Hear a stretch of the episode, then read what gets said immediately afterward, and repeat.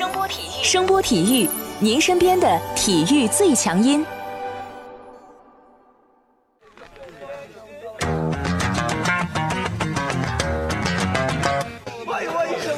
Yo yo, it's boogie time, so come on, let's swing it, alright? 看 NBA 风云，聊 NBA 故事，这里够有趣，这里够专业，没错，这里就是大话 NBA。I be the show, make a room, shaking, shaking it down. I be the nigga with a high profile. Everybody come on, we be the shakers with a crazy style. And then shocking the world, cause we the flow, shake his speed, make us walk in the city. 欢迎大家来继续收听我们的大话 NBA 节目，我是有才哥。大家好，我是小老弟。一开始呢，还是先来感谢一下我们的各位好听众们啊，大家的留言我们都看到了。咱们来先说说这个全明星球迷投票的第二阶段结果啊。前两天呢，这个第二阶段的这个结果也出炉了啊。首先，咱们先看西部这边啊，前场詹姆斯还是票王，现在是两百七十七万九千多张票啊。然后呢，小鲜肉东契奇还是位列第二位啊。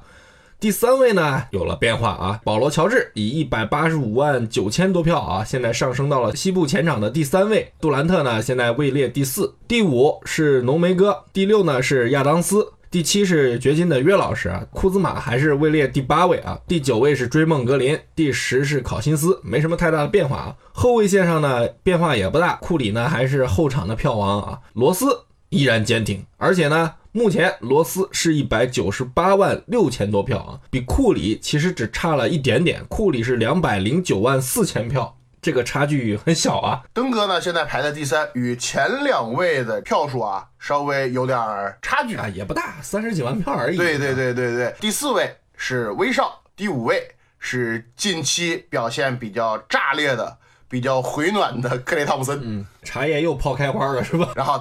第六位利拉德，第七位是德罗赞啊，球哥是位列第八，然后德文布克是第九，工会主席保罗现在是第十位啊。从整个这个西部的排名来看啊，东契奇确实是个小意外，他比库里的票数都多了。对，应该说人气非常的旺啊。嗯、这个斯洛文尼亚的人口是多少？这个具体就不知道了啊。刚才我们说到了啊，因为保罗乔治在这一轮的这个投票结果当中票数很多，排到第三位。按照这种情况来看的话，杜兰特可能连首发的机会都没有了呀。哎，杜兰特不稀罕这啊，他只要进这名单里，这只要想赢的队长肯定会挑他的啊。说完了西部之后，我们来说说东部。东部这边基本上没什么太大的变化，字母哥依旧是排名第一，是东部的票王。第二呢是莱昂纳德，第三是恩比德，第四是杰森塔图姆，有所上升啊。然后吉米巴特勒现在是降到了第五位，第六位是格里芬，卡特老兄啊依然坚挺啊，现在排在第七位。卡特是二十七万多票啊！说实话，这个票数不知道 卡特还能在榜单里面坚持多久。但是毕竟这已经是球迷投票的第二轮了啊！只要坚持到第三轮，我觉得还是有希望的。第八位是戈登海沃德，第九位有点不一样了啊！猛龙的西亚卡姆，他进入到前十啊，非常意外啊！小伙子打的是确实很好，但是以全明星的这个标准，比较没有明星气质，是吧？我知道，因为你去年的时候就评价过某些人。没有明星气质。第十是霍福德，然后后场方面呢，排在第一位的仍然是欧文啊，但是欧文老兄这两天比较不顺啊，礼拜天凯尔特人又输球了，而且欧文没有执行最后一投，这有点尴尬啊。呃，但从全明星的票数来讲呢，目前欧文是两百三十八万一千多票啊。是远远领先东部所有后场球员的啊！东部排在第二位的是老韦德，劳韦德是一百一十九万九千多票啊！大家可以看看这个差距有多大，真的东部真的太尴尬了。劳韦德最近这一段时间越来越妖了啊，特别是打凯尔特人那场比赛，对对对对，生生是到最后以一己之力把那个凯尔特人要翻盘的那个势头给摁住了。这场比赛也是真的打得挺精彩了啊！我个人建议大家没事了可以去看一下啊。对。排名第三的呢是肯巴沃克，第四是本西蒙斯，第五是奥拉迪波，第六是洛瑞。扎克拉文是排名第七，我们的林书豪豪哥排在第八。这个说实在的啊，我那天仔细想了一下，你说现在东部的后卫还有谁？不能说豪哥真的有实力，但是有关注度的，你豪哥真能算一个。没想到啊，现在还能坚挺在前十位啊！我感觉这个豪哥没准真的破天荒啊！替补球员，你说要进了全明星，西部的这一杆子后卫是不是得哭晕到厕所里？哎，那没办法，谁叫你们在西部呢？叫你们扎堆儿是吧？对，排名第九呢是德拉季奇。哎，这是一个新出现在前十的名字啊，这是有点意外。但哥们儿，我记得好像受伤了吧？关键他进这个名单也是因为之前在这个榜单里面的沃尔受伤了。对，沃尔跌出前十了。对啊，他就是因为受伤赛季报销了，所以也没啥意思了。你就是给他投进也没用啊。排在第十位的啊是沃尔的搭档啊布拉德利比尔，比尔反正目前拿到了是十六万八千多票啊，西部最后一名工会主席是三十万六千多票啊，这才勉强挤进了前十啊，在后场东部这边你拿不到十七万票都已经进前十了，真的，哎，真没办法呀。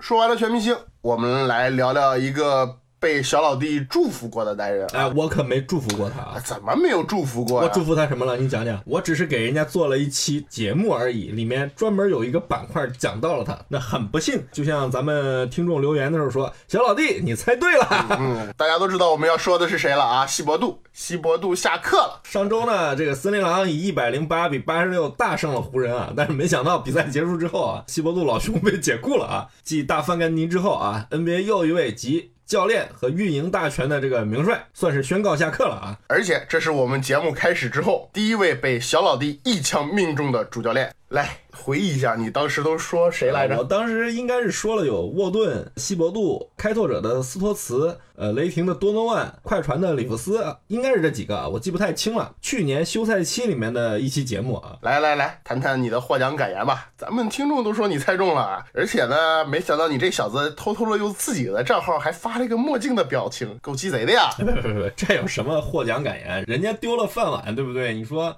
我在搞什么获奖感言，太不地道了啊！而且吧，我们真没想到这哥们儿能坚持这么久啊！你这货啊，人家都下课了，你还在那鞭尸。平心而论啊，西伯杜原先在火箭和凯尔特人当这个防守教练的时候，其实他的功力还是比较不错的啊。特别是凯尔特人那几年有三巨头的时候啊，这防守水平高，不光是因为他们三个人，你看看。这西伯杜把这帕金斯调教的，在场上的这个表现，大家都是能看到眼里的啊。那后来人家在公牛其实干的也不错，那几年你抛开罗斯的伤病啊，公牛在季后赛就是东部的噩梦。谁碰他们，甭管输赢，就先被扒两层皮。西部怕碰灰熊，东部怕碰公牛嘛。这老哥在调教防守的时候，功力确实非常非常的强悍。如果森林狼光让他当主教练，配点好点的经纪人，我觉得说不定西伯杜能干出来一番事业在森林狼。哪有那么多如果？从送走这个吉米巴特勒那一天开始啊，其实西伯杜已经没有回头路了。你说当时两个少主的这个状态一回暖，这等于就把他给逼进死角了。毕竟人家背后站。的是老板，他把这个旧部挖过来，那一票原来公牛的人嘛，对不对？把他们挖过来啊，无非是追求成绩嘛。但他错就错在选择站在老板的对立面上，而且他还管不好自己的老部下。公牛那帮子人其实也不是太适合现在的这个森林狼啊。原来那帮子人的特点，我个人感觉跟现在的这个主流打法也是比较矛盾的啊。而且呢，你就拿队中的这个泰吉布森来说啊，人确实好用，但是你把他弄过来，首先你队里有唐斯这样的人，其次你队里还有个吉昂啊，你说这哥们儿位置多尴尬。最后。很明显，这个吉昂成了溢价合同，一千多万的薪水，找谁交易谁都不要。签约蒂格这个选择，我个人感觉啊，在当时其实也是有一点问题。为什么不妥呢？首先，这哥们儿啊，他从离开老鹰之后，他的状态是在不断下滑的。然后呢，这家伙呢也需要大量的球权。当年在一些论坛上，很多人都说嘛，就是很多大神也都说，这哥们儿就是个运球狂魔。你说这样的人跟维金斯跟唐斯放在一起，不太合适吧？本来两个少主都需要球权，对不对？你再搞一个这么需要球权的后卫，怎么分呢？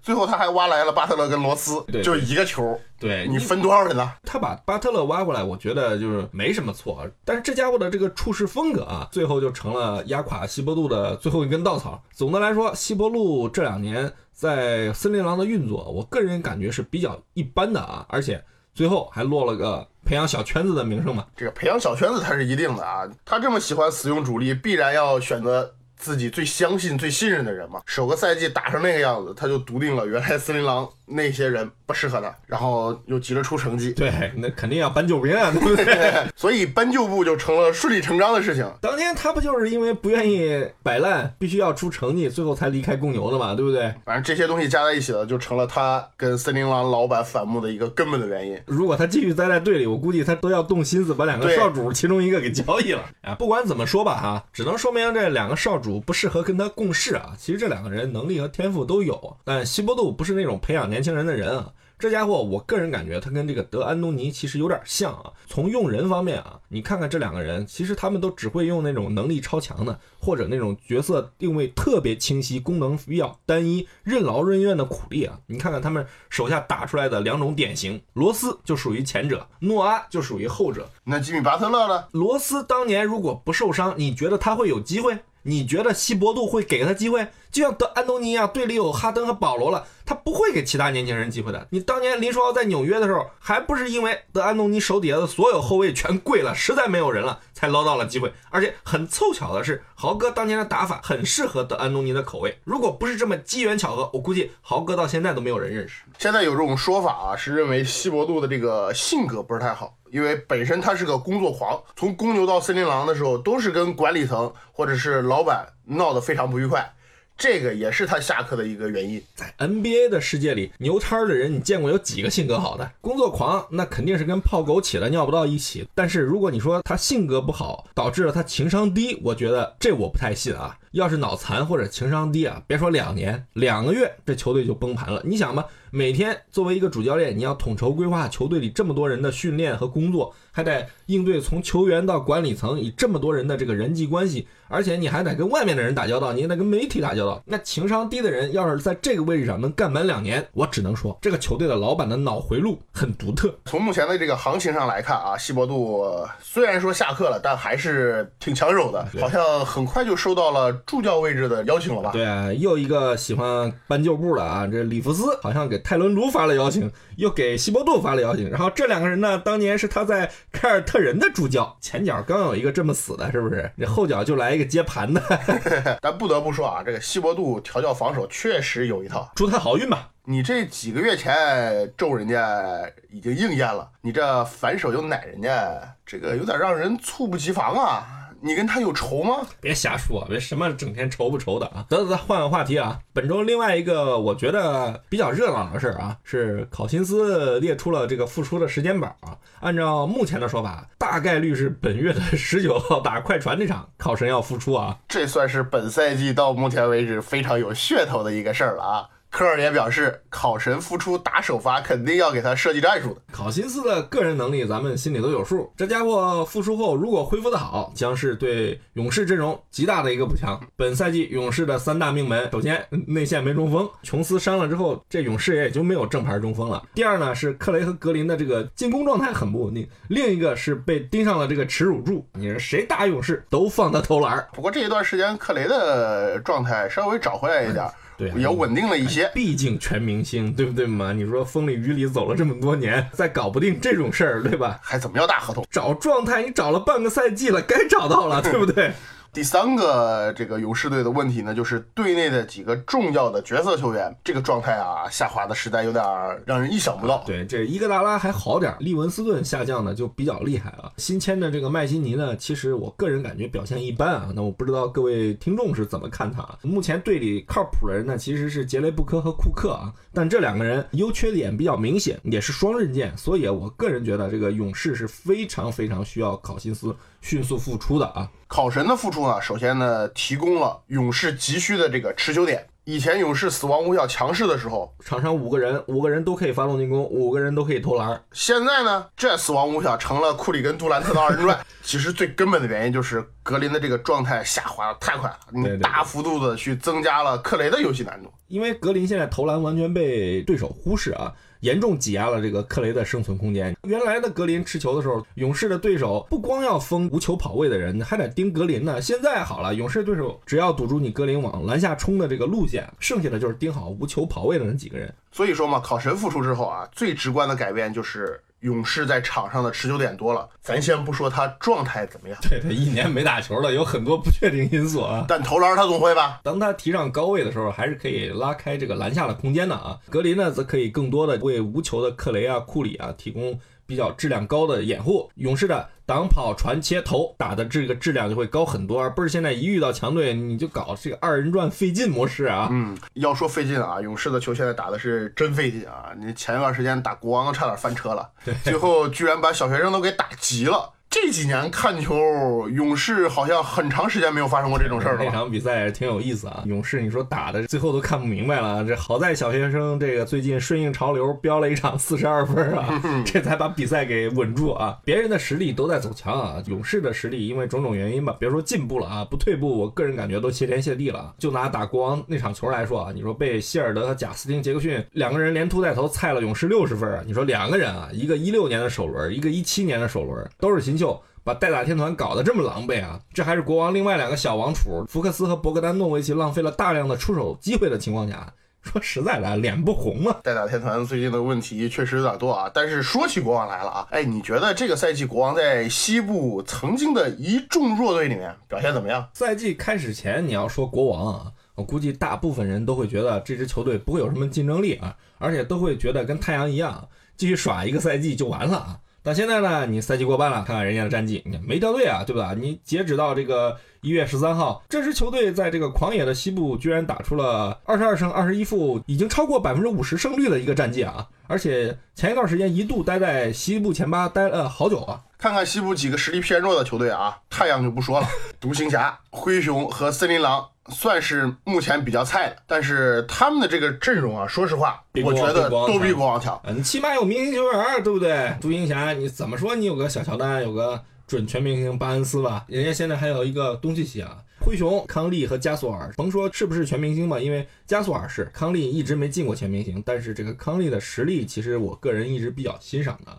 那森林狼就不说了，这队里一帮曾经的全明星，从纸面上看啊，你看看人家国王一水儿的年轻人，加上香波特和别利查两个老炮儿，哎，你忘了人家社会人兰多夫了吧？你别管人家打没打，人家现在还给队里啊。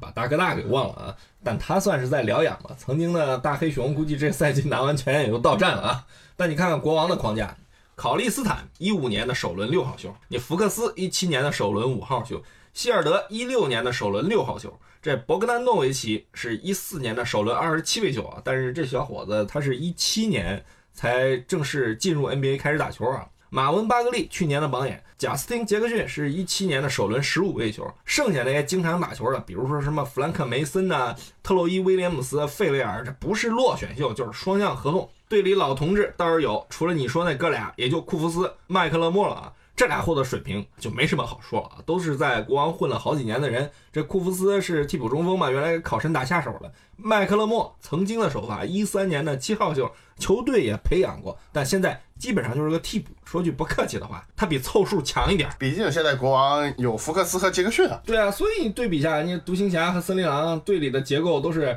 老中青结合，人家国王成绩现在还比你好。所以说，要说球队表现，我个人觉得国王真比他们强点儿啊。而且你看看他们的战绩啊，这帮小伙子们把该赢的比赛基本上都赢下来了对，打弱队基本上都能赢。面对强队的时候呢，他们也能获掉一把。本赛季两胜雷霆，对，两次悍负勇士，跟湖人这种中游球队互有胜负，赢过马刺，赢过爵士。你说这样一支青年军，虽然目前你不能说他是兑现天赋了，这个我觉得有点早，但是毕竟人家在进步。估计啊，说起国王，大家首先想到的都是韦伯那波人啊。你遥想当年，对吧？韦伯、迪瓦茨、克里斯蒂、佩贾，还有那个麦克毕比，这都是狠角色。而且这老球迷肯定记得啊，这零一到零二赛季季后赛与湖人大战了七场。如果没有一些盘外因素啊，估计当年进总决赛的就是国王了，而且很有可能总冠军也就是国王了啊。嗯，这个要说是大卫斯特恩职业生涯的最拙劣的表演了。对，执政时期是最大的黑点啊！这裁判给了湖人太多的罚球啊！最后湖人二比三落后的时候，成功扳成安三比三，然后成功的赢得了最后的胜利啊！哎，老坟咱们就不去挖了啊。从零六到零七赛季开始啊，我记得国王好像就没有再打过季后赛了吧？没有没有没有，后来被这个阿三老板收购了嘛，还差点弄了个印度姚明过来啊！那个两米一八的中锋，对对对，叫什么萨特南辛格好像是啊，当时来国王试训啊，引起了不小的轰动啊。这哥们儿现在在哪儿了？听说啊，一七年的时候在台湾打过联赛啊。哎，不说他了，不说他了，咱们接着聊国王啊。国王现在的球啊，其实这个跑轰玩的飞起啊，场均得分是一百一十四点九分，联盟第五，但是他们失分是一百一十六分啊，联盟倒数第三啊。这种效率是负值的这种数据啊，能打出现在的这个成绩啊，真的挺有意思的啊。这帮小伙子太能跑。他们的场均回合数是联盟第二啊，场均能打一百零四点八六个回合。你说能打出百分之五十的胜率啊？他们的主教练乔尔格还是玩出点花样。这哥们儿跟迪瓦斯搞了一一套移动能力非常非常强的这个球员作为这个球队的框架啊，典型的一大四小，考利斯坦护框，剩下的你们四个随便玩。然后进攻呢，主要靠挡拆或者福克斯的个人突破撤开防线。贝利查作为这个空间型四号位拉开空间。然后弱侧站着香波特，国王本赛季的啊三分球命中率是百分之三十九，联盟第二，而且他们本赛季到目前为止是投中了五百个左右的三分球，位居联盟第六的水平。同时，他们场均利用失误得分的能力现在是联盟第一，达到了二十一点四分，快攻得分场均二十二点六分，联盟第一，比勇士、雷霆、湖人这都高啊！而且他们的这个场均内线得分是五十二分啊。是联盟第六的水平，二次进攻的得分和命中率都是联盟中上游的水准。感觉这支球队现在在进攻上已经有自己的这种风格了，跑起来，打得快。而且呢，队里的一大特点就是谁上了都敢扔，而且能扔进啊！我看了一下球员的个人数据啊，国王常用的这一套先发和轮换啊，有七个人的三分命中率是在百分之三十七以上的，而且这些人他们的出场时间都是比较固定的，没有说那种什么一场比赛只打个七八分钟的，没有那种人。真的没想到这个乔尔格，这原来在灰熊啊，他是一个把这个进攻节奏压那么低、那么慢的一个人，在国王玩起了跑轰啊！而且从目前来看。这个国王的这个进攻效率真的打出风采了。对于年轻人嘛，我们不能光说他好，同时说说他们不好的，说说他们菜的地方。毕竟作为一支年轻的球队，这个防守上除了小考神和福克斯，其他人的这个单兵防守能力实在是有点没法看。而且现在这支球队的这个防守体系建立的还不是太成熟。你说运动能力这么好的情况下，对于什么换防啊、延误啊、这种补位啊，这个思路就一点都不清晰。那咋办？把西伯杜请过来，你饶过人家了，行吗？开玩笑啊，开玩笑啊！这个防守体系啊，跟进攻不一样，这不是一朝一夕能改变的，对吧？而且你还得看你球队里的人到底行不行。你就目前来说，我感觉他队里的不少年轻人其实有着成为这个精英级别防守人的潜质啊。但通往这个方向的道路上，首先你得有人教，对吧？你这是教练的活，对吧？然后呢，你还得有人带，这是你队里就是会防守的这些。有经验的老球员去做的事情。因为目前队里像香波特、别利查以及库夫斯这类有经验的老将啊，他们其实也都不是防守专家。特别是那个香波特，对吧？你别看他整天被冠以什么三 D，一弄这个想要，一弄那个想要，他个人的防守技术和习惯，我个人觉得不太好啊。特别是他站位和轮转的这个感觉。从根本上说，他出道的时候就不是以防守见长的啊，只不过职业生涯起起伏伏，最后对吧，搞成了这个样子嘛，那那有什么办法？而且呢，他在进攻端的选择现在也是有点经常短路，经常性的不着边际。前两天打活塞啊，和再往前打太阳就是很好的例子，特别是打活塞那一场。有优势了，你浪投几次没事儿啊，但你连续四五次进攻啊，组织后卫都摸不着球，他拿着球从后场运到前场，然后自己单干投了，这是比较不好的打球方式啊。国王这边啊，其实他队里我觉得有两个非常不错的。后卫，一个是有非常好的组织和突破能力，另外一个是非常优秀的投手，这就是福克斯和希尔德啊，感觉有点利拉德跟麦克勒姆的意思。别什么事儿都往开拓者身上靠啊！我是想往利拉德身上靠。好好好好。福克斯是一个速度奇快、组织能力和终结能力都不错的后卫啊，哎，你看多像利拉德。而这个希尔德呢，目前他是联盟里面表现比较稳定的一个投手啊。当然了，我们说这个不能胡说啊，我们肯定是手中准备了这两个人的这个投篮热图啊。先拿这个希尔德来说啊，他在这个三分线啊，他的这个投篮命中率总体来讲是祖国山河一片红的。他在三分线各个位置啊，基本上都能达到百分之四十以上的命中率，是非常可怕的。而且呢，在这个右侧的底角。这家伙的命中率高达百分之五十八点六，这就比较吓人了啊！但是这家伙他在篮下呢，终结能力也有，中投能力也有，只不过是相比较他在三分线外的表现呢，略微逊色一点。福克斯呢，就是能力比较均衡一点，他的主要的进攻手段包括了这个中距离以及篮下的终结，而且呢，福克斯在这个右侧斜四十五度和低位的位置。他的这个中距离也是挺准的。赛季打到这个阶段呢，这两个人的基本数据啊，出场时间都是在三十一分钟以上。场均得分呢，希尔德是场均二十点一分啊，投篮命中率百分之四十七，三分命中率百分之四十四，场均可以命中三点二个三分球，罚球命中率是百分之八十五啊，这个是非常好的一个能力啊。而福克斯呢，场均得分是十七点九分，命中率是四十七点六，他的三分命中率呢也达到了百分之三十八点一，关键是。这小伙子场均还能有个一点七九个抢断，这就比较厉害了。一点七九个抢断，我印象不错的话，是联盟前十的水平。而且呢，作为一名年轻的组织后卫啊。福克斯场均还能贡献出七点三次这个助攻，这是非常厉害的一个数据啊！为什么说两个人好啊？一方面是数据体现出来的，对；另外一方面呢是这两个人对球权的占用率都不是很高，全都是在百分之二十五左右。我记得他们两个人有一个人好像是在百分之二十四点多。在这样的这种所谓的球权占用率情况下，能打出来刚才我们所说的那一些数据来说，我觉得非常非常的不错。而且福克斯场均四点六分的这个快攻得分呢？现在位列联盟第五位，希尔德是四点八，联盟第四，就说明这两个人发挥出现在国王这种快速转换的特点，发挥的非常好。对他们两个，我觉得是起到了这个非常大的作用啊。而且不得不提啊，就是国王另外一个这个射手这个别利查，别利查算是本赛季我觉得打的非常不错的一个大前锋啊，投篮能力也有，而且呢，你该防的时候能防。说句实在话，国王当时跟他签了好像是个价码并不低的一个合同啊，具体是多少我忘了。当时我一惊，我就在想，原来这哥们儿在森林狼也没表现出太强的战斗力啊，可能是某些人不会用。但是你说你国王一个这么不说百废待兴吧，一个正在培养锻炼年轻人的球队，你突然签这么一个主来，你打算怎么用？但是事实发现啊，迪瓦茨的眼光还真的可以啊，这家伙表现真的不错啊。看过几场国王队的比赛，我总觉得国王现在打的是确实很好看，也打得不错，但是往往到最后关键的时刻需要去较劲儿的时候。这支球队还是缺少能镇得住场，能在关键时刻把这个场上的形势给梳理清楚的主。这个毕竟嘛，他们是着眼未来的球队。你现在年轻人多嘛，所以说国王的未来啊，挺值得期待的。有人说这个时候给国王来一个老炮儿，然后可能国王的这个成绩会更好，而且能让这帮年轻人们去跟着这个所谓的老炮儿磨练磨练这种关键时刻的处理球能力。国王真的不需要再去引进什么老炮了，因为他们手里已经有足够多的年轻人了，而且很明显，这个赛季福克斯和这个希尔德已经表现出了他们兑现天赋的这个很大的潜力了。估计再打个一两个赛季，这两个人真的可以打出来，特别是福克斯啊。